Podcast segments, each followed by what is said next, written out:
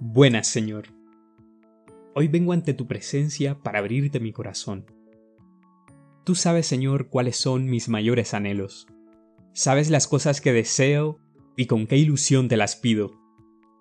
Sabes también que si de mí dependiese, haría que se hiciera en realidad en este mismo instante. Y creo que ahí está mi problema. Quiero todo de inmediato. Reniego cuando las cosas no me salen por más que lo intente, y te echo en cara que no hayas actuado. Hay días en que lo paso realmente mal, y rechinando los dientes, te digo como en el Salmo. Escucha ya ve mi oración, llegue mi grito hasta ti.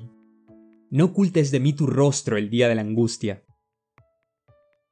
Muchas veces no me doy cuenta de lo ingrato que soy cuando doy puerta abierta a estos pensamientos. Veo únicamente el problema y pierdo de vista todo lo bueno que tengo en el presente. Las personas que has puesto en mi camino, las situaciones de las que me has librado y el pan de cada día que nunca me falta. Y a pesar de mi terquedad, siempre pones ángeles en mi vida y gente sensible a tus mociones que me ayuda a abrir los ojos.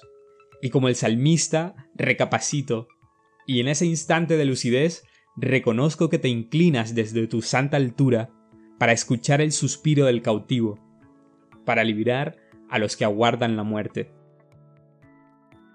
Yo más que nadie he sido testigo de tu fidelidad. He visto tu manifestación en diferentes facetas de mi vida. He visto cómo nunca te has dejado ganar en generosidad. Y sin embargo, en los momentos críticos, sigo teniendo dificultades para esperar. Me sigue inquietando tu silencio. Trato siempre de pensar que no eres un genio de la lámpara mágica, que no estás ahí para cumplir todos nuestros absurdos deseos, sino que eres un padre que busca entablar una relación con nosotros, que quiere darnos solo lo que nos conviene, que no solo busca que tengamos el bien material, sino que ante todo busca nuestro bienestar espiritual y nuestra felicidad. Por eso solo actúas cuando nuestro corazón está abierto a tu gracia, cuando se despoja del egoísmo y es capaz de reconocer tu providencia en todo lo que le pasa. Por eso, en esta pequeña oración, quiero pedirte paciencia, paciencia para esperar tu obra en mi vida, y alegría para guardar con gratitud tu silencio.